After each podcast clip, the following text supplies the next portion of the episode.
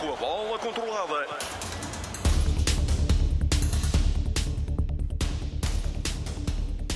Boa noite, bem-vindo. É uma final surpreendente. No próximo sábado, Braga e Estoril vão discutir a vitória na Taça da Liga. O Braga eliminou o Sporting numa meia-final que era, apesar de tudo, em teoria, mais equilibrada do que aquela que afastou o Benfica da decisão nesta prova. Foi eliminada a formação de Roger Schmidt pelo Estoril Praia, que regressa a uma final. Esteve apenas numa final nos anos 40, frente ao Benfica, uma final da Taça de Portugal. Volta agora a um jogo decisivo decisivo. Esta é uma semana também e mais uma vez marcada pelas eleições no Futebol Clube do Porto, a campanha eleitoral com André Vilas Boas a anunciar nomes fortes para a presidência da mesa da Assembleia Geral e também do Conselho Fiscal. O melhor do futebol está, como sempre, na grande área, com a análise e o comentário e a opinião de Bruno Prata, Matilde Fidalgo, João Alves e Rui Malheiro. Como sempre, na RTP 3 e na RTP Internacional. Nacional. Olhamos eh, para a campanha eleitoral no Futebol Clube do Porto. André Vilas Boas diz que Pinto da Costa falta ao respeito aos sócios quando diz que é apoiado por inimigos do clube. O candidato à presidência do Porto apresentou os nomes que lideram as listas para a Assembleia Geral e o Conselho Fiscal. António Tavares é o candidato a presidente da mesa da Assembleia Geral, advogado, antigo deputado da Assembleia da República e provedor da Santa Casa da Misericórdia do Porto. Angelino Ferreira é o candidato a presidente do Conselho Fiscal e Disciplinar. Angelino Ferreira saiu dos Dragões em 2014 em ruptura com Pinto da Costa. André Vilas Boas explicou a escolha destes dois homens. São dois grandes portistas, eh, duas grandes pessoas do norte, da região do Porto, com um passado eh, que fala por si e nas quais eu tenho plena confiança que podem servir os interesses do Futebol Clube Porto e dos seus associados. Mesmo estando afastado das contas do Porto há 10 anos, Angelino Ferreira traçou um cenário negro nos azuis e brancos. Evidenciam-nos um passivo de 516 milhões de euros e 210 milhões de euros de capitais próprios negativos. Isto quer dizer que todo o património da sociedade é financiado pelos credores. Uma estratégia claramente de destruição de valor e não de produção de riqueza para os acionistas. André Vilas Boas foi confrontado com as críticas que Pinto da Costa lhe fez na entrevista ao programa Primeira Pessoa da RTP. O candidato à presidência do Futebol Clube do Porto afirma que quer uma campanha positiva. Queria marcar esta candidatura e esta campanha pela positiva uh, e entrar num, uh, num, num bate-boca uh, dessa natureza. acho que não, não valoriza o Futebol Clube do Porto, nem valoriza a campanha. eu sinto a força dos associados e a vontade de mudança dos associados. Portanto, dizer que eu sou suportado por, por inimigos ou por por comunicação social do Sul ou de Lisboa é totalmente falso e uma falta de respeito para com os associados. Vilas Boas acredita que Sérgio Conceição ficará distante, como até agora, do processo eleitoral no clube. E o candidato à presidência do Porto deixa uma certeza. Sentar-me-ei com o treinador do Futebol Clube Porto para entender as suas, uh, quais é que são as suas, a sua visão também para o futuro e a continuação do seu futuro ligado ao clube quando, quando lá chegar. Dentro de duas semanas, André Vilas Boas apresenta o nome do administrador financeiro para o Porto. Pinto da Costa diz que deu a Sérgio Conceição todos os jogadores que o treinador do Porto pediu para reforço da equipa. Declarações à RTP ao programa Primeira Pessoa, que será exibido no final deste mês. Não está a conseguir responder aos pedidos do Sérgio Conceição quando pede reforços porque não há dinheiro para os comprar. Não, eu dei os reforços que o Sérgio Conceição me pediu. Não fui eu que inventei os jogadores que vieram. É evidente se Sérgio Conceição me pedir o Maradona, que coitado já nem existe, ou me pedir o Cristiano Ronaldo, eu não lhe posso dar. Mas os jogadores que ele quis, ele teve-os. Pinto Costa garante, Bruno, que Sérgio Conceição teve todos os jogadores que pediu. Isto é exatamente assim? Não, e, e não, Boa noite. Não... Boa noite, antes de mais. Uh, um, Deixe-me começar por dizer que esta entrevista da Fátima Campos Ferreira é talvez a entrevista mais mediatizada, mesmo antes de ir para o ar. E, e já teve algumas Faz consequências. Parte também, é? Faz parte do nosso trabalho também. Designadamente, designadamente uh, uh, a reação, a, a reação do André Vilas Boas. Já, falamos, já falaremos disso. Já também. falaremos disso. Mas, mas uh, Pinto da Costa não, não foi, pelo menos, exato. Porque é sabido que há um conjunto de jogadores que não passaram pelo crivo do Sérgio Conceição. E a imprensa desportiva durante a semana deu, deu luz a isso mesmo, com, com, com trabalhos jornalísticos que, que, se justificavam, apontando diversos casos, designadamente de vários jogadores que, que, que vieram do, do Portimonense, por exemplo, uh, uh, uh, e de outras paragens. Eu, eu, eu, eu recordo-me que, por exemplo, antes da, da contratação do David Carmo, o Sérgio Conceição Uh, uh, teve outras opções. Uh, Falava-se do João Vitor na altura. Sim, isso já é depois. Eu, é depois, eu ia okay, recuar okay. um pouco mais tarde, sendo que a primeira opção dele era manter o central.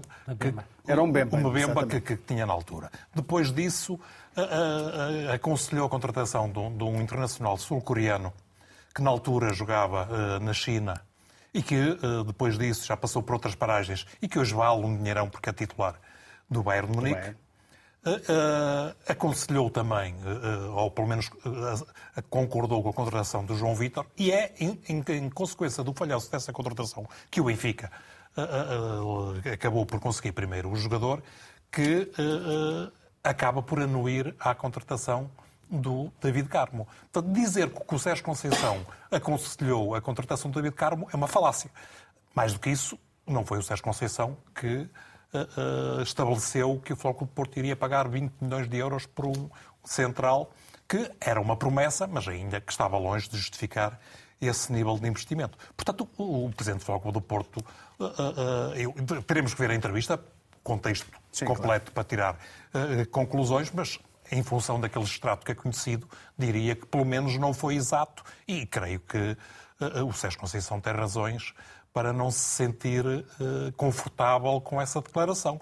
Aliás, uh, algumas das reações, designadamente no, nos meios sociais, nas redes sociais, perdão, do, do, Sérgio Conceição, já vêm sendo relacionados com, com, com essa insatisfação do, do Sérgio Conceição. Não tenho a certeza se isso é absolutamente verdade, mas não, não, não me causaria estranheza que fosse. João Alves, muito boa noite. Boa noite. O Sérgio Conceição tem-se mantido equidistante, não fala das eleições. Eh, isto faz sentido ou, em alguns quadrantes, e até por parte do próprio Pinto da Costa, isto pode ser visto como uma espécie de, enfim, de ingratidão uh, por parte do treinador do Porto? Esta é a melhor atitude, é a única atitude. O João Alves, fosse treinador nesta altura no Futebol Clube Porto, faria o mesmo que o Sérgio Conceição está a fazer? Seria equidistante? Demonstrar... Não, seria equidistante. Ah, Ele está ah, a ser equidistante e não fala das eleições. Antes mais, boa noite a todos boa noite. e também para os nossos uh, telespectadores. Uh, a mim o que me parece é que uh, está a ter uma posição correta, acho que tem que ser neutral. Portanto, o, o Sérgio Conceição tem um contrato com o Futebol do Porto, não tem um contrato com nenhum presidente, concretamente. Por outro lado, no que respeita àquilo. Ou seja, a... Pinta Costa não, não a levar a mal o facto de não haver um apoio expresso. Não, eu acho muito bem. Eu, eu, uh, a não ser, igual, que, a não claro. ser que, logicamente, há situações e situações. Há situações que há uma, uma relação que me parece também que é muito boa entre os dois, não é? E, e, pode ser normal de que há situações que pode haver, eh, por exemplo, uma pessoa não gostar da, da, do, do, outro candidato, claro. ter más relações, ter qualquer... Haver até um histórico, e, por exemplo, um histórico, e que a partir daí... O que também não parece ser o caso com André Vilas Boas. Exatamente, tem todo o direito de poder optar. Agora, não sendo assim, acho que ele faz o que é correto, é ele tem que ser independente e deixar a luta para os galos. No que respeita à, à questão do, dos jogadores, aquilo, não sei se percebi bem ou não o o que o Bruno disse, mas a mim o que me parece é o seguinte: não me parece que tenha, pelo, pelo temperamento do Sérgio Conceição, não me parece tenha entrado algum jogador no Porto que o Sérgio Conceição pelo menos não tenha dado o aval. Logicamente que, possivelmente. Mas aconteceu. Posso lhe dizer não, alguns. Eu, eu estou... O Carraça, por exemplo, que foi do Boa Vista para o Porto, não, não mereceu o agramento do treinador. Eu, a mim, custa-me entender isso, custa-me a crer. Eu nunca ah, deixei isso entrar. É outra coisa, isso é outra eu, coisa. na minha carreira de treinador, e tive uma carreira de 30 anos como treinador, não deixei entrar nenhum jogador no clube sem meu, o meu aval. Eu tinha que dar o meu aval. E depois ou sai bem ou sai mal. Até fiz aqui um verso, até rima, até rima, não é? Faz sentido. Mas é isto concretamente, custa-me um bocado a crer. E na altura, eu posso também dizer, no que respeita ao, ou parece-me que é o David Carmo, que queria mais polémica pelo preço. É, é sempre o problema dos Isto preços. era de saída, pelo menos por empresa. Pronto, mas o problema dos preços não é do Sérgio... Eu só, eu só de- dei um exemplo, mas eu podia, poderia dar-lhe outro. Pronto, tudo o bem. Samuel, Então, mas o é, Samuel nós sabemos Portugal, disso tudo. O Samuel Portugal, por exemplo, o Fogo Porto não precisava de um guarda-redes na altura e, e custou 50% à volta de 2 milhões e meio, se não estou em erro. Oh, oh, oh, Bruno, eu não estou, eu não estou a colocar isso em causa. Isso estou- eu, eu estou a dizer. Mas porquê que com essa ideia? não acredito. ideia? Não, não, eu não acredito que o David Carmo, por exemplo, o David Carmo, na altura, que foi, para que veio para o- que foi contratado pelo Porto, eu tive aqui várias vezes e elogiei. Era, ele no Braga nós, fez uma. nós. Uma, fez, temporadas fantásticas, é um excelente jogador. Agora, o David Carmo teve uma lesão no Braga. Se- mas mesmo assim, o que, o que se alguma questionou na altura, certo o que se questionou na altura não, não, foi, não foi o valor do jogador. Ah, e nisso Não, você mas o valor toda- conta sempre, essa é que é o grande, a grande questão. Não, é que nós, deixa-me só, deixa só concluir que é muito rápido. O que, se questionou, o, o que se questionou foi o preço. Exatamente, mas isso o preço não tem a ver com o Sérgio Conceição. Foi o que eu disse. Isso não é um problema dele. Isso são Claro. coisas que têm a ver com, com quem dirige o clube. Agora, eu, eu sou treinador, epá, eu tenho, eu tenho falando à, à, à, à Lisboeta, eu estou marimbando se se ele custa 20, ou custa 10, ou custa 50. Também se diz no Porto, isso. Ele não é, pronto, ok, também se diz no Porto, então olha, já somos, já, já são duas cidades onde essa palavra, e, eu- e que está corretamente utilizada, porque o, treinador não tem que ver com a parte financeira do clube. É que o, o, o Porto é que sabe até onde é que pode ir, o que é que pode ir, o que é que pode oferecer ao treinador, e também há, houve outros jogadores com certeza que o Sérgio Conceição quereria, e o clube não teve condições, especialmente para lhe dar. Isso pode, pode também deverá ter acontecido. Rui, muito boa noite. Sérgio Conceição, com os reforços que tem tido, eh, tem feito aquilo que sabemos, mas de facto, se tivesse tido outras opções, eh, a história poderia ser ainda, ainda diferente para melhor no Futebol Clube Boa noite a dos, todos. dos últimos anos. Eh, Há de facto um, vários nomes que surgiram na órbita do Porto, que se percebe que eram jogadores que Sérgio Conceição quereria e que o Porto não conseguiu lá chegar por questões financeiras. Sim, sem dúvida nenhuma. Boa noite a todos. Aquilo que me parece é que Sérgio Conceição, tal como o Bruno disse, não deu o aval a todas as aquisições que o Futebol Clube Porto fez ao longo deste tempo. O Bruno deu o exemplo do Carraça, do Samuel Portugal, podemos falar do Everton, de vários jogadores que chegaram a passar pelo Futebol Clube Porto e nunca vestir a camisola. E isso realmente é estranho e, E o David verdade- Carmo, já agora, desculpa lá, Rui. O David Carmo, na minha parece? opinião, era uma segunda opção para o Sérgio Conceição, porque toda a aposta do Futebol Clube Porto passava pelo João Vítor. E tal como o Bruno disse e muito bem, no ano anterior, o Sérgio Conceição ah, quis a aquisição do, do Minjai. à Não foi no anterior, foi no defeso, antes de- do início Não, não, dessa época. foi no outro, foi no anterior. Não, não, foi antes, Posso antes, garantir antes, que foi no- foi foi no antes anterior. dele sair da China. Exatamente, mas Pois. não te esqueças que ele já passou pelo Fenerbahçe, já foi à Claro, Itália claro. e Não já é passou pelo Bayern. ir para o Fenerbahçe. O Porto Já foi, há jogador. duas, já foi há duas temporadas, posso-te garantir. Ah, o João eu- Vítor e o David Carmo é da temporada passada. Mas repara, volto aqui a frisar, o, o Minjai Vítor foi há do dois Benfica, anos. não é? Ah, exatamente, Pois. o João Vítor é, na- é que Era é na Benfica. temporada seguinte. Aquilo que me parece é que Sérgio Conceição soube Também precaver... não serviu no Benfica, já agora. Não serviu no Benfica, mas também com as opções que o Benfica tinha era difícil servir. No Futebol Clube do Porto acredito que seria um elemento... e- e e lesionado, importa Uma mais-valia importante. Agora, não fugindo da tua questão, Manel, eu creio que com as ideias do Sérgio Conceição para reforços, creio que o Futebol Clube Porto ficava- podia ficar mais robustecido em e com jogadores à sua imagem. Alguns deles dentro dos valores que o Futebol Clube Porto gastou com jogadores que não seriam prioritários para Sérgio Conceição. Agora, parece-me, e aqui defendi, que Jorge, se Jorge Jesus não devia apoiar o Luís Filipe Vieira, como é óbvio, defendo também que Sérgio Conceição não deve defender nem Pinta Costa, nem eh, André Vilas Boas. Do meu ponto de vista, não faz sentido. Para rematar, e porque me parece um ponto importante, o negócio de David Carmo. Há uma semana e pouco falou-se que os valores envolvidos pelo empréstimo estariam na ordem dos 500 mil euros e que o Futebol Clube Porto não aceitou. Aceitou agora por 250 mil euros, mais 250 mil euros e uma cláusula de compra de 18 milhões de euros. Eu queria te recordar que o Olympiacos, até hoje, a maior aquisição que fez foi de Zaovic, curiosamente ao Futebol Clube do Porto, no final da década de 90, por 13 milhões e meio, e que nos últimos 5 anos a maior aquisição que fez foi de Pep Biel, um jogador que veio do, do Copenhaga, por 6 milhões de euros. Portanto, não vejo aqui nenhum potencial de valorização do David Carmo, independentemente de se reencontrar com o seu ex-treinador Carlos Carvalhal, o que à partida lhe permitirá jogar com regularidade. Agora, o campeonato grego nunca serviu para valorizar ninguém e o Olympiacos não vai ter capacidade financeira, independentemente do seu presidente estar ligado ao Nottingham Forest e possivelmente no futuro ao Rio Ave, Para pagar os 18 capacidade para pagar euros. os 8 milhões de euros da cláusula de rescisão. Matilde, boa noite. Comecemos por aqui, pelo David Carmo. O que é que falhou, afinal, nesta passagem pelo Futebol Clube do Porto e um jogador que, tantas vezes já dizemos, tem muito potencial? Boa noite. Uh, eu acho que é isso. É, é, a expectativa talvez tenha sido demasiada, demasiada sobre o jogador, que teve algum azar também, porque nas vésperas de, de, uh, de uma possível, de um possível interesse do, do Liverpool, Sim. na altura, tem uma lesão grave e é sempre algo difícil de recuperar e muitas vezes não se recupera por completo. Eu acho que não se conseguiu afirmar no Porto uh, e esta época teria tido espaço para isso até com, com as baixas que, que, que o Porto tem tido e, e, teve muita rotatividade, aliás, de centrais e, e, para ele teria sido positivo, se assim, ou seja, teve margem para, para ter essa, essa afirmação que não conseguiu. Eu acho que faltou uh, muita tranquilidade, pareceu sempre um jogador que tem de facto muito potencial e nunca conseguiu demonstrar, afirma, eh, passar da fase do potencial. E eu acho que muitas vezes, um, em muitos lances, um, acabou por ser amarelado sem, sem necessidade e isso contrariou muitas vezes o treinador, que às vezes até o tirou uh, antecipadamente de, de, alguns jogos.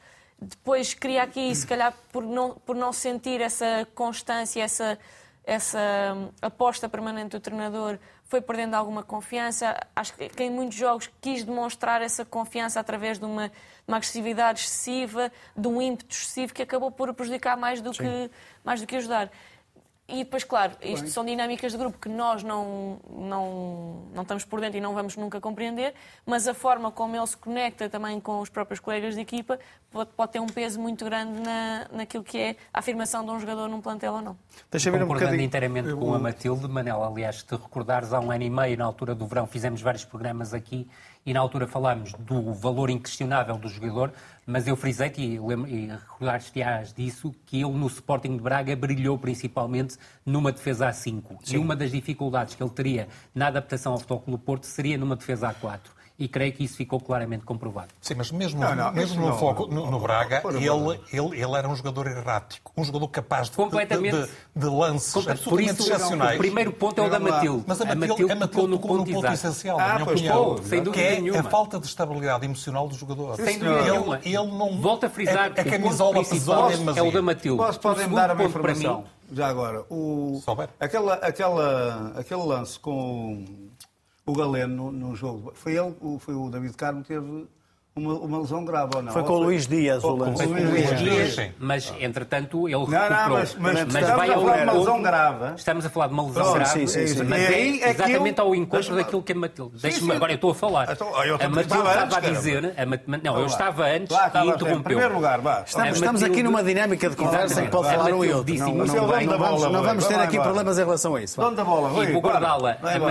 A Matilde disse muito bem que o David Carmo ia transferir-se para o Liverpool e não se transfere para o Liverpool exatamente devido à lesão do, sobre, no lance eh, com o Luís Dias. Ele recuperou, jogou com o Carvalhal, jogou numa linha de 5 e jogou muito bem na defesa, eh, como defesa central do Sporting. com erros, mesmo Está a falar, eu estou, eu estou a falar, está a bufar. Vamos lá, vamos lá. Mas mesmo, ah, oh, meus caros amigos, vamos, vamos, vamos ter, meus caros amigos, vamos ter, vamos ter aqui, vamos ter aqui calma. João, aqui a questão de jogar com 5 ou com 4, não vamos ficar agora com o ele jogou nos dois sistemas, estamos a falar de um jogador que eu também conheço bem. Deixa-me a falar de ninguém que seja desconhecido de nós, todos nós conhecemos. Deixa-me acabar um raciocínio ou não? Para. Pronto, volto a frisar. Então, o primeiro ponto é o da Matilde e volto a, a, a frisá-lo. É uma questão de um jogador que não se adaptou à realidade de um clube grande e, sobretudo, acumula lances de excesso de impetuosidade ele no Sporting de Braga estava muito mais protegido numa linha de 5. Foi aí que ele se sentiu mais confortável, foi aí que ele rendeu mais. Sobretudo comparado, mesmo no próprio Sporting de Braga, quando jogava numa linha de 4. Ele jogou muito melhor numa linha de 5 do que numa linha de 4. E aquilo que aconteceu no Futebol Clube do Porto é que o Futebol Clube do Porto joga praticamente sempre numa linha de 4 e ele sentiu-se muito mais sentiu -se mais protegido. Deixa-me ouvir o João.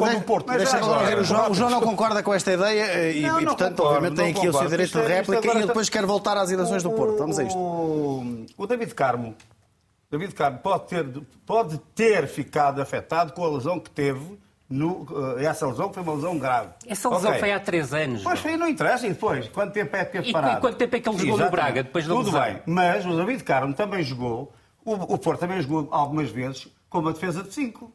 Então. Algumas vezes. Quantas vezes assim? Não, não sei, três, quatro vezes. foram mas jogou. muitas, mas jogou. Jogou e cometeu erros também. Não, e cometeu Não erros. é. Não é isso, é para isso. Meus é, caros, não é isso é, não é é- oh, oh, Desculpa lá, oh, oh, oh, há uma coisa. Você pode ser um excelente analista, mas há uma coisa que eu lhe Vai- agora não vai começar com a conversa Ah, que eu não tive no relevado. meus caros amigos. Vamos voltar a Não, esse não, assunto. não. Este, este, este programa em qualquer um na RTP tem diversidade de opiniões. O Rui tem uma opinião, o João tem Claro. outra, já, já as escutamos e, portanto, vamos seguir em frente. Vamos falar das eleições do, do Porto hum, e eh, queria ouvir-te em relação a estes nomes escolhidos hoje por André Vilas Boas para a Assembleia Geral e também para o, eh, o Conselho Fiscal. Perguntando em relação a Angelino Ferreira, e ouvimos-lo aqui a falar com, com o brilhantismo que lhe conhecemos, dos números do Futebol Clube do Porto. Ele não pode ser visto ali como uma espécie de administrador financeiro na sombra? Vai ser apresentado o nome daqui a duas semanas, bem sei. Não, não creio. Não, creio que nem sequer é essa a sua vontade. Antes, pelo contrário. Ah, ah, Ele, ele, ah, tanto quanto sei, queria exatamente um lugar que. que- que- que- não, não, não, vou dizer de menor responsabilidade, porque o Presidente do Conselho Fiscal e do Conselho Disciplinar tem. Em princípio, grandes responsabilidades se fizer um trabalho sério, e eu acredito que, ele, que, que seja essa a sua intenção. Mas, mas, mas um- ele, ele está numa fase da vida em que provavelmente não queria que a sua ocupação principal Fosse essa. fosse essa. E eu, eu penso que a opção também passou um pouco eh, por aí. Uh, Angelino Ferreira eh, é um administrador, um ex-administrador do Foco do Porto conhecido, saiu em 2014 e na altura já saiu porque não, não, não concordava com, com a linha que o Foco do Porto vinha seguindo. Uh, uh, um, não que o Foco do Porto já estivesse, num, estivesse então numa situação muito tranquila do ponto de vista financeiro, mas claramente agravou-se uh, depois, depois disso. Basta olhar para os relatórios e contas e constatar essa situação. Creio que é um capital importante para a candidatura do André Vilas Boas, porque mesmo não estando, não, não, não indo ser o principal responsável financeiro uh, dessa lista, ele tem um capital que se percebeu em diversas situações que abonem muito à forma como os adeptos observam a seriedade de- e, e- e- as próprias intenções do André Vilas Boas. Atente-se, por exemplo, na forma como ele foi ouvido sem qualquer tipo de contes- contestação nas, nas últimas Assembleias Gerais, designadamente naquela Sim. em que houve os tumultos. Ele, ele não foi minimamente con- contestado, antes, antes, pelo contrário, foi aplaudido. E, e- e, eh, é importante para o André Vilas Boas ter alguém que é uma referência do, do ponto de vista ético, do ponto de vista profissional também. É alguém muito conhecido na cidade do Porto, nos meios financeiros. Ele esteve ligado à, formação da, da Bolsa do Porto, tem um passado nessa área que, que- que fala por si. Eh, eh, António Tavares é uma figura claramente menos mediática, principalmente para as pessoas ligadas ao mundo do futebol. É o atual provedor da Santa Casa de Misericórdia eh, do Porto. Teve outras funções de, de relevância na, na- na sociedade eh, portuense. Creio, creio que é uma figura que, que- que, eh, cumpre aquilo que se exige a alguém que vai ter a difícil tarefa de presidir a mesa da Assembleia Geral. Queria ouvir, porque há pouco querias falar disso e disso falaremos mais tarde, queria ouvir a tua opinião em relação àquela resposta de, de André Vilas Boas a Pinto da Costa, que disse também numa, numa entrevista à à RTP, à Fátima Campos Ferreira, eh, que André Vilas Boas é apoiado eh, ou é suportado pelos inimigos ou por inimigos do Futebol Clube do Porto. Hoje tivemos a, a resposta, parece que respondeu bem, também encerrando esta polémica e não querendo entrar, eh, usando as palavras e a expressão do André Vilas Boas, num bate-boca. Não, eu, eu, eu creio que utilizei aqui e também já, já utilizei noutras plataformas a expressão a quadratura do, do, do- do círculo, falando na dificuldade, que é uma impossibilidade matemática, a quadratura do círculo, como é, como é sabido, conseguir com, com, com, com uma régua, com um compasso, re- eh, repetir a área de um círculo num quadrado ou vice-versa, é eh, uma impossibilidade matemática. E, e, de alguma forma, eu considerei que, o- André Vilas Boas ia ter esse tipo de dificuldade, porque relevando a importância eh, eh, de Pinto da Costa no Fogo do Porto, que ele próprio intitulou o Presidente dos Presidentes, destacando o papel absolutamente determinante que ele teve eh, junto com Pedroto desde, desde a- de alguma forma, a refundação do Fogo do Porto e tudo mais que, que- que se seguiu, a importância que ele teve no próprio espírito do dragão, que, que foi também uma invenção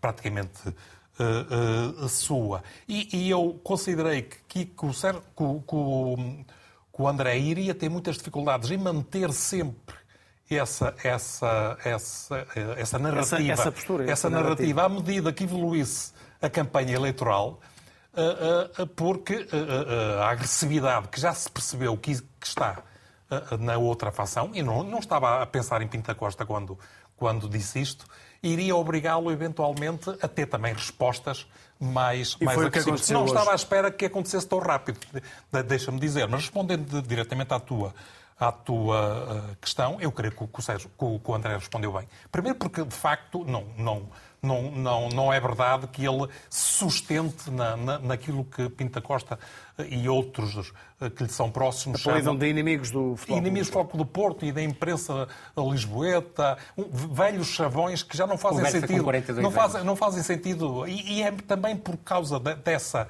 dessa conversa gasta que alguns adeptos do futebol do Porto começam a, a, a, mudar de campo, por, por assim dizer. Muito bem. Depois, Para encerrar, por, depois a, a, a, parte mais agressiva do, do, do, André foi quando ele não só considera essa acusação falsa, como a, a, rotula de falta de respeito pelos sócios. Mas isso só mais tarde poderemos avaliar da sua veracidade.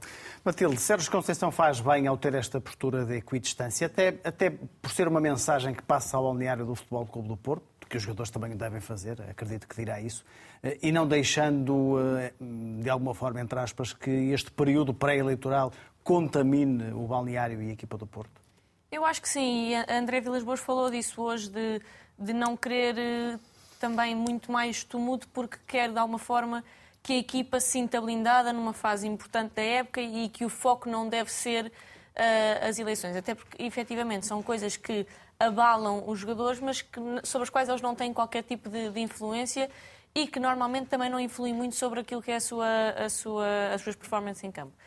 Que o treinador se mantenha uh, neutro, eu acho, primeiro, o melhor para ele e depois o melhor para, para o clube.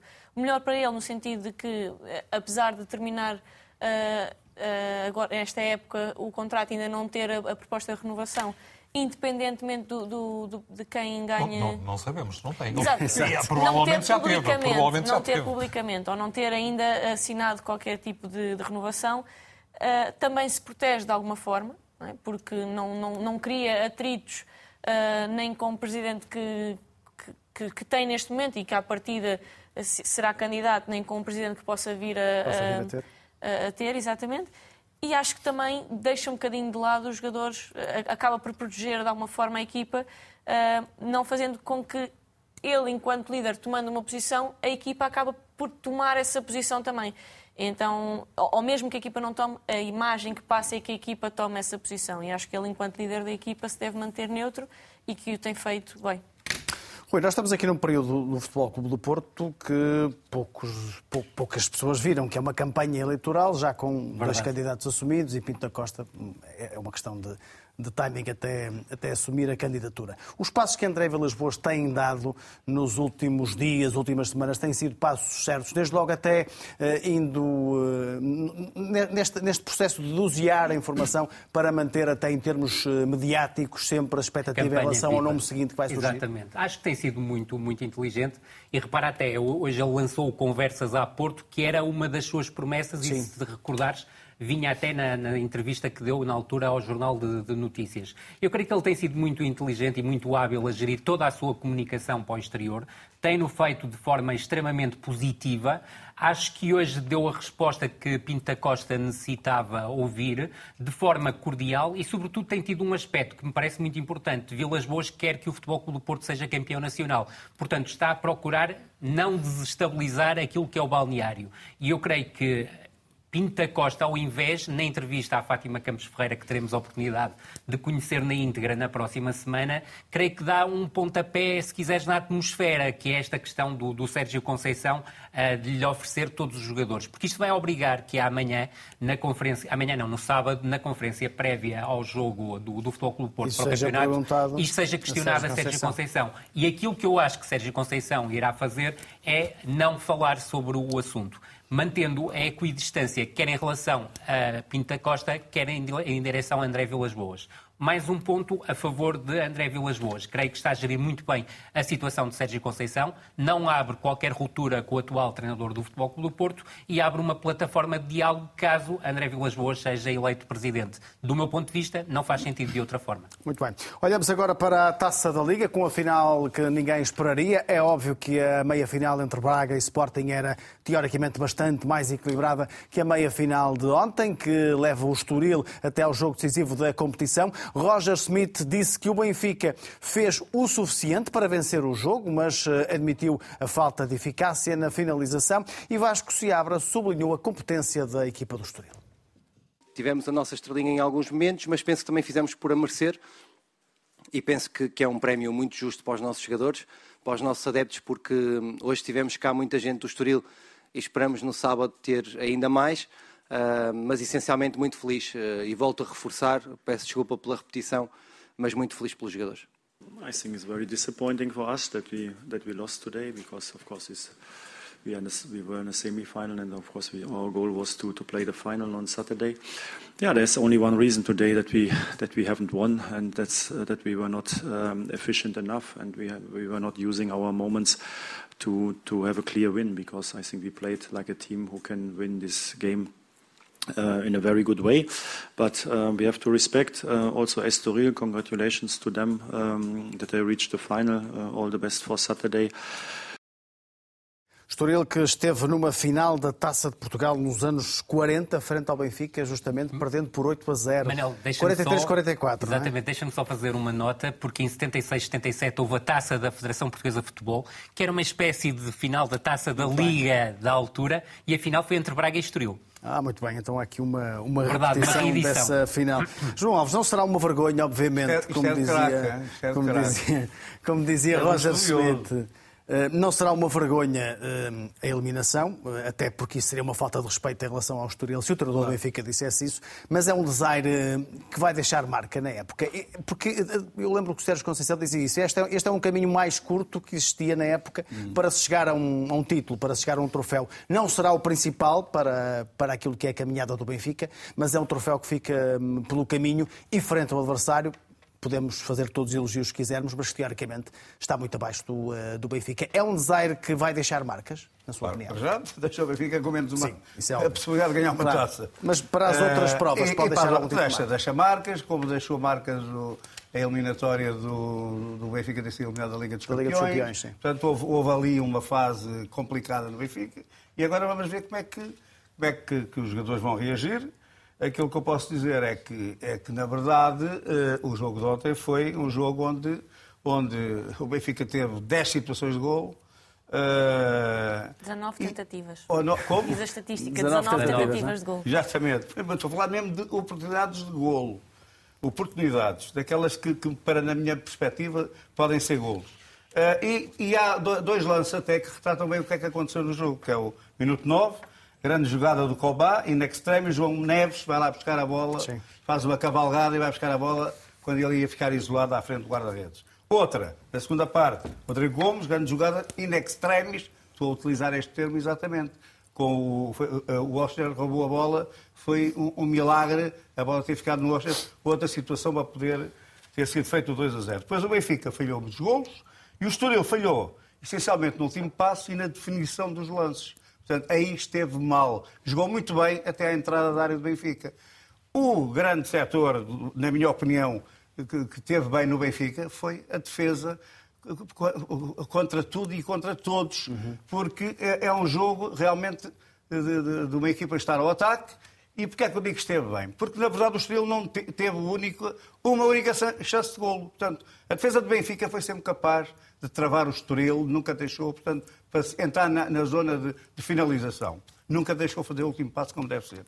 E, por outro lado, uh, é evidente, onde as coisas estiveram mal, na minha perspectiva, foi no meio campo, onde o Benfica jogou, deixou muitos espaços naquela zona do campo, uh, os jogadores muito longe uns dos outros, e é evidente que uh, quando o Estoril ganhava a bola, com todos aqueles miúdos talentosos, jovens, a quererem todos brilhar, que foi um dos um dos defeitos do Estoril, aquela equipa jogou muito bem individualmente. Temos, se analisarmos bem, há uma série de jogadores uh, que demonstrava uma qualidade técnica fantástica, uma criatividade enorme. Mas depois, em termos coletivos, em termos abusaram sempre de mais um drible, do individual e não uh, coletivamente. Portanto, uhum. se isso tivesse sido assim, e por isso mesmo talvez se, se, se perceba o porquê do Estoril uh, nos jogos de campeonato as coisas serem, terem sido bem diferentes nos últimos tempos. Portanto, uh, o Benfica perdeu depois também outro, na minha opinião. não percebi. O Benfica acaba o jogo com cinco jogadores que ainda estão a aprender a ler o que, e a saber o que é o Benfica. Percebe? Portanto, na altura principal do jogo, que é uma altura que o jogo, ainda por cima não havia prolongamento, o jogo vai para penaltis, o jogo tem que ser decidido antes dos penaltis. Os penaltis é uma lotaria. E então, aí, uh, portanto, Tiago, entraram cinco jogadores daqueles que ainda, e todos ao mesmo tempo. Tomás Araújo, o Álvaro Carreras, o Tiago Veia, uh, o Marcos Leonardo. Marcos Leonardo e até o próprio. E o Artur Cabral. E o Artur Cabral, que eu também considero desse lote. Não é? Que são os jogadores que ainda não estão, ainda não estão à vontade no Benfica. E, portanto, o Benfica acabou muito mal o, o jogo e o Estoril, portanto, na, na, nos últimos 20 minutos melhorou e, e equilibrou o jogo. Bruno, mexeu mal uh, na equipa durante o jogo, o Roger Schmidt, concordas com esta ideia do João Alves? Eu, eu, eu uh, creio que não é claramente o forte do treinador alemão. Uh, essa gestão do, do banco de suplentes em diversas situações. É muito conservadora? Conservadora, não, não estou a dizer pelos jogadores, pela forma como ele depois não mexe tanto naquilo que é o, o plano de voo inicial. Eu, eu, concordo mais com a observação que acabei de ouvir, que, que ele, ele, é muito tardio, não, muito tardio. a agir. A agir. E, e, nem sempre age bem no, no, no banco de suplentes. Mas, mas uh, uh, eu, eu uh, sou incapaz de olhar para este jogo sem fazer primeiro de tudo um grande elogio isso, claro, à equipa isso, isso é justíssimo. Pela, é pela irreverência, irreverência da, da, desta equipa, pelo trabalho magnífico que o Vasco Seabra vem fazendo, é um treinador jovem que, que fez história, tenha sido há 80, 80 anos a última final ou não. É, importa recordar que já tinha eliminado o Foco do Porto da, da, Taça da Liga, a quem ganhou para o campeonato sim, também sim, é no, no, Dragão. É uma equipa, como já disse, muito jovem, mas repleta de, de talento. Eh, eh, e, e, depois, do ponto de vista estratégico, eu creio que o Estoril também foi muito eh, inteligente. É uma pena que não possa utilizar o Rodrigo Gomes frente ao Braga, um absurdo regulamentar que só se vê se passasse e jogasse contra o Sporting, não podia utilizar o Matheus Fernandes. Exatamente, exatamente. exatamente. Mas, mas, eu estaria a dizer exatamente claro, a mesma eu sei coisa. que sim, eu sei que sim. Uh, uh, eu, eu, eu, concordando com, com, com a análise do, do, do, João Alves, diria que este jogo uh, foi muito injusto, de facto, principalmente para o João Neves.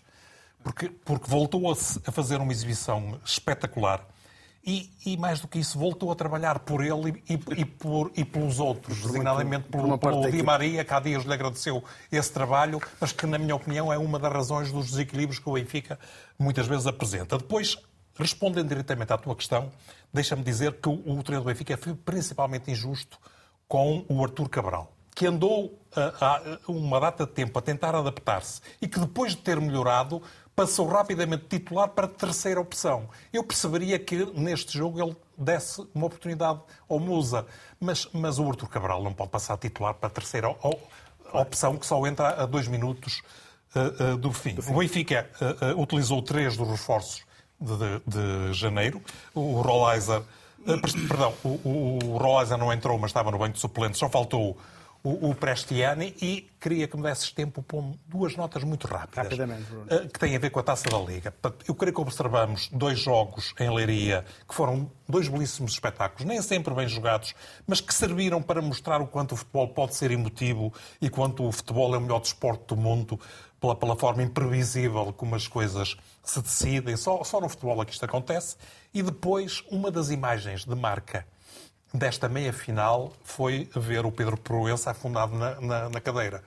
E, e, e, quando se esperava, quando se esperava, afundado, uh, uh, quando se esperava uma reação com pompa e circunstância, como a liga uh, gosta de, de, vender, a verdade é que ficou em perigo não só, creio eu, essa essa pompa e circunstância, pelo menos nas bancadas na, na, na final e, eventualmente, a mercantilização que a Liga quer fazer desta taça da Liga, falando-se na possibilidade de, de, de, ela ser vendida à Arábia Saudita, eventualmente em, poderá ter sido uh, prejudicada. Mas se servir para isso, deixa-me dizer, uh, para servir para evitar esse negócio objeto, bendito Braga e bendito Estoril. Muito bem.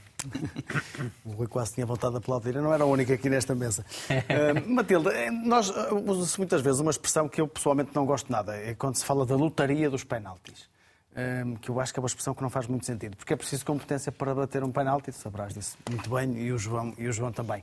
E de facto o Estoril foi competente na, naquele desempate por, eh, por penaltis e por isso mereceu até, até por isso a passagem à final.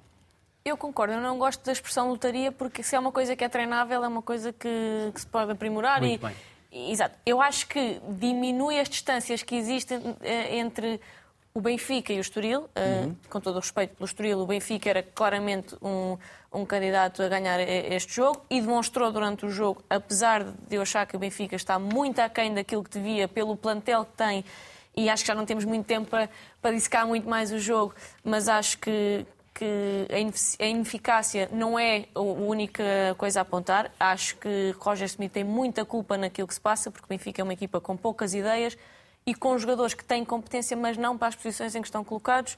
Continua com, com o problema de Morato. Di Maria é um jogador que sim que resolve, mas que, que custa muito à equipa. Efetivamente, o, o, João Neves é um bombeiro autêntico. Uh, mas pronto, voltando uh, a responder à questão dos penaltis. O Estoril estava muito, muito, mais interessado em levar o jogo para os penaltis do que o Benfica, claro. notou-se, justamente no fim do jogo, e claramente foi uma equipa que se preparou para bater os penaltis. Uh, e aqui o, o Benfica foi os penaltis que falhou não foram defesas sequer do guarda-redes. Quer dizer, o do Marcos Leonardo assim. é uma defesa, sim, mas é um penalti mal batido. Muito mal batido. E eh, se calhar quebrou aqui um bocadinho o encanto que os, atleta, que os adeptos tinham dele, que em dois jogos marca dois golos e não só falha o penalti, como falhou também uma, uma chance clara, clara durante o jogo. E depois o penalti de, de, de Tomás Araújo, que também não é um penalti bem marcado. E, a meu ver, não pela qualidade dele, mas faria pouco sentido sequer Tomás Araújo estar, estar eh, estar a jogar. Uh, porque é uma substituição de um lateral para um lateral num treinador que precisa de ganhar e quando claro. esse lateral até, é, eu acho que não é um lateral, mas, mas é que faz ofensivo. esse papel no Benfica Sim, e que é, um é super ofensivo. Uh, mas o, o Estoril foi competente e, e levando o jogo para os penaltis e para uma situação de maior equilíbrio entre as duas equipas, levou melhor. Rui, há aqui quase uma, uma espécie de justiça poética, uma vez que esta é a última versão de uma prova que até agora dava espaço a Verdade. 34 clubes, mas que a partir da próxima época terá oito. Os seis primeiros da, da Primeira Liga Certíssimo. e os dois primeiros do segundo Liga. escalão. Nesse sentido, há aqui quase uma justiça é. poética, especialmente do lado do, do Estoril, porque o Braga, eh, em Como é circunstâncias normais, ficará quase chegou, sempre nos seis e já primeiros. perdeu também a final. Já perdeu frente ao Moreirense. final que nós transmitimos Exatamente. aqui na RTP. Foi um belo jogo. Verdade. Um belo jogo. Uh, dizer que sim, que houve justiça poética nesse sentido, mas em termos daquilo que se passou no, no relevado, quer Sporting, quer Benfica, superiorizaram-se aos seus adversários, criaram muitos problemas do ponto de vista ofensivo e falharam claramente na finalização. Do meu ponto de vista, mais o Sporting, até que o Benfica, o Sporting merecia até ao intervalo ter chegado com uma vantagem pungente sobre a equipa do Sporting de Braga, que mudou completamente do ponto de vista estratégico e do meu ponto de vista equivocadamente, podia-lhe ter custado muito caro, não custou, felizmente para a equipa do Sporting de Braga, mas que vai jogar a final diante do Estoril de uma forma completamente diferente do que jogou a meia-final, mas voltando a este, e muito rapidamente, a este Estoril-Benfica, sublinhar, para além do mérito do Estoril, que já todos descreveram, e é uma equipa que continua a jogar de forma igual, repara, esta equipa nos últimos dias tinha perdido, uh, com o, uh, tinha sido goleada pelo Sporting e pelo Futebol Clube do Porto, 1-5 um e 0-4 e jogou exatamente da mesma forma que jogou nesses dois jogos. Oh, oh, Rui, nesse sentido, eu creio que o, que o Estoril fez por merecer mais esta presença na final do que o próprio Sporting de Braga, Concordo que ganhou jogando como uma equipa pequena. Sem dúvida nenhuma. E o Estoril não procurou jogar como uma equipa grande. E foi isso que fez. Agora, há o outro lado. E aquele lado que me parece importante vincar é que o Benfica produziu, do ponto de vista ofensivo, o suficiente para vencer o jogo, mas Roger Schmidt continua a tirar poeira para os olhos dos adeptos do Benfica. Insiste neste bom momento que eram oito vitórias ah, e vitórias nem sempre significam boas exibições e no caso do Benfica eram mais do que evidentes. Diante do Rio Ave, uma equipa que utiliza a mesma estrutura do Estoril teve muitas dificuldades para se impor e voltou a sentir essas dificuldades diante do Estoril, sobretudo não percebendo um aspecto, é que aquilo que falhou no Estoril diante do Futebol Clube do Porto e diante do Sporting nestes últimos dias foi exatamente o controle da profundidade. E quando tu optas por Musa como referência ofensiva, não estás seguramente a procurar explorar a profundidade do adversário. Por isso viu-se um Benfica, principalmente na primeira parte, com muitas debilidades para conseguir magoar o Estoril. É certo tem uma oportunidade pelo Rafa a atacar a profundidade, tem uma oportunidade pelo Di Maria a atacar a profundidade. Repara, nunca é o avançado que aparece. Sim. E depois, na segunda parte, como já é habitual em Roger Schmidt, a equipa sofre alguma transformação. E, por exemplo, a entrada de Marcos Leonardo, que a Matilde sublinhou e muito bem, perde uma oportunidade clara e falha a grande penalidade, mas veio trazer outro tipo de dimensão ofensiva ao Benfica, ou seja, um avançado que foi capaz de atacar a profundidade. E se reparares, o Benfica, principalmente nos últimos 10 minutos de jogo, de tempo regulamentar, tem quatro oportunidades claras para fazer o 2-1. Ah, aquilo que me parece, e volto a frisar, é para que Roger Schmidt é preguiçoso a preparar os jogos. Olhamos também ainda o jogo do Sporting. Será um olhar forçosamente rápido. O Sporting frente ao Sporting de Braga, com a passagem da equipa minhota à final da Taça da Liga. Não é nada de inédito. O Braga tem duas vitórias nesta competição. Vai jogar a final pela quinta vez. E Matilde, eh, há de facto aqui alguma dose de felicidade que o próprio Artur Jorge sublinhou no final do jogo, particularmente na primeira parte, porque o Sporting tem muitas oportunidades para marcar neste jogo. Sim, o Sporting chegou a intervalo com três bolas entre poste e barra. E, claro, claramente muito mais pujante, dominador, a criar mais perigo.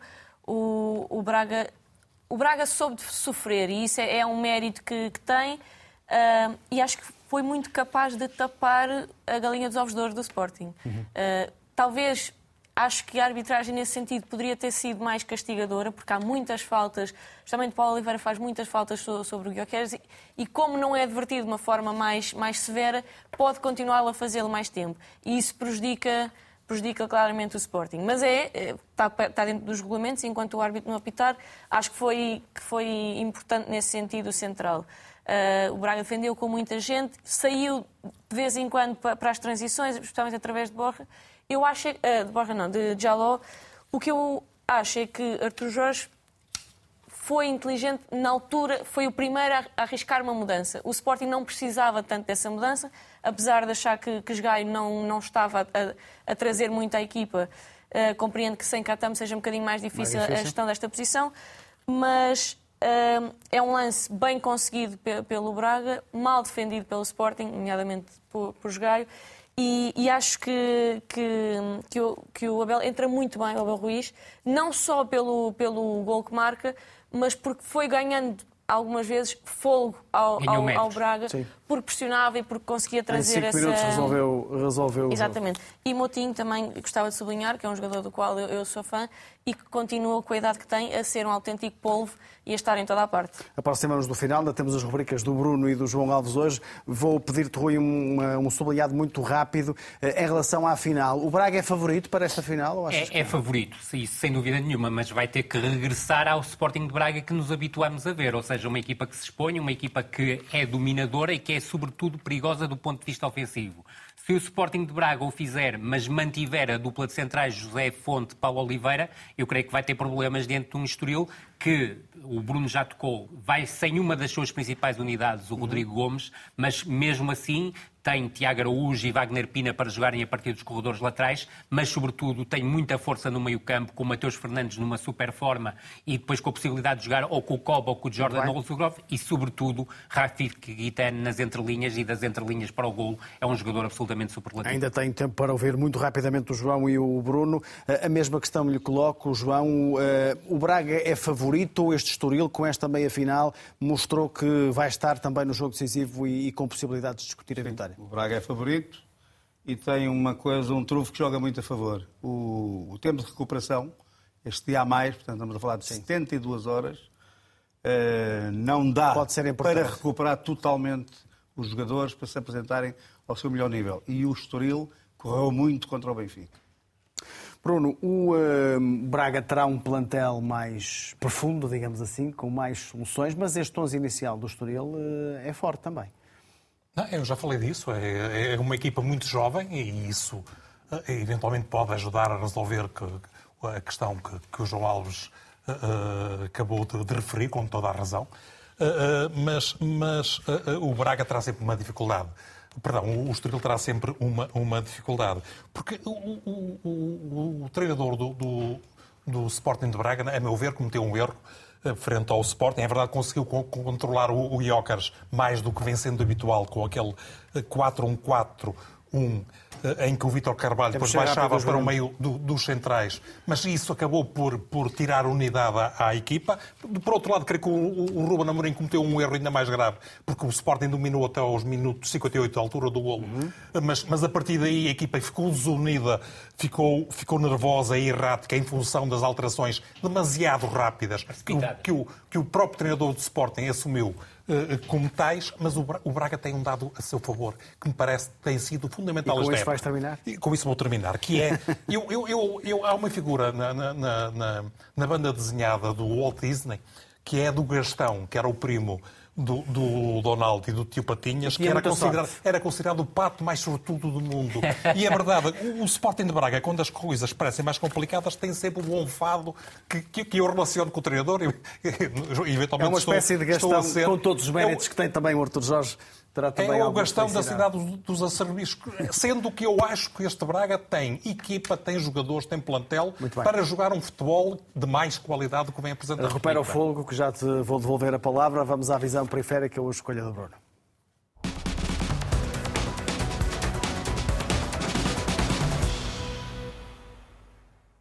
Vamos ao teu destaque.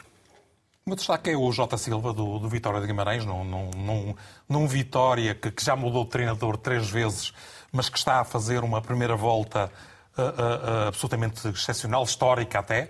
O, o, Álvaro Pacheco, de facto, é um treinador muito capacitado e, mais do que isso, foi inteligente até a manter algumas coisas que tinham de trás, designadamente o 3-4-2-1.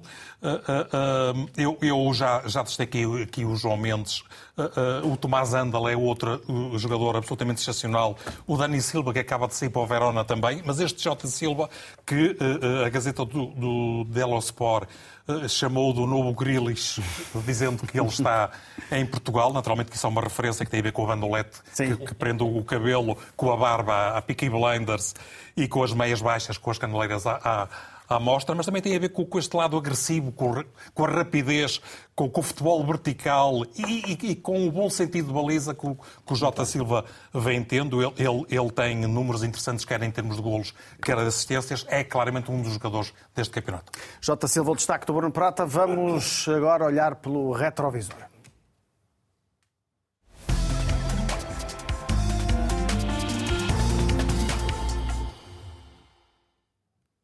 João Alves hoje vai falar-nos de uma exibição, a melhor que viu na sua carreira desportiva de um guarda-redes, é isso? É exatamente isso, é do Vitor Damas. Portanto, no jogo é Wembley, um Inglaterra-Portugal, que acabou 0 a 0. E há duas defesas que ele faz que foram foi, quase impossíveis de, de, de, de um ser humano fazer. Vamos elas. Vamos o, eu tive três guarda-redes comigo. Um, o Tenho do Boa Vista, três grandes guarda-redes. O Bento no Benfica que, no, e na seleção. E o Vitor Damas na seleção. Fomos companheiros no Campeonato Espanhol, portanto, eu no, no Salamanca e o, e o, o Vitor Damas. É esta defesa, João. Santander. É essa. Gordon Banks. É. Gordon Banks? Não. 66. É, é uma defesa a esse nível. É ah, é absolutamente impressionante. Eu acho que é a Vitor Damas, não é a Gordon Banks. Desculpa lá que lhe digo. Não. Por amor de Deus, não, não, eu não. sei que não, quer contrariar permanentemente. Eu quero contrariar. Mas eu estou a falar do Douglas e você está a falar do Banks. Não, é uma defesa agora do Banks, era isso que eu, que não, eu estava é a dizer. Defesa, é uma defesa à Vitor Damas. E já agora, se me permite, este é o meu espaço, é pá, e respeita o meu espaço. Oh, claro, João, João e Rui, João vamos, Pronto, olha, o Dama está... Nós, nós temos portanto, aqui de, de, manter, de manter aquilo que é mas, mas, o espaço de cada um, eu sei, mas, mas com a possibilidade de podermos intervir. E, portanto, agora vamos terminar o programa. Exatamente. Uh, Pronto, e grande Vitor Damas, a sua, a sua grande Vitor Damas, que Deus uh, o descanse em paz. Muito bem, e assim fechamos o Grande Diário. Já sabe que este programa está sempre disponível em RTP Play, também em todas as plataformas de podcast. O regresso está marcado para a próxima quinta-feira. Boa noite e obrigado.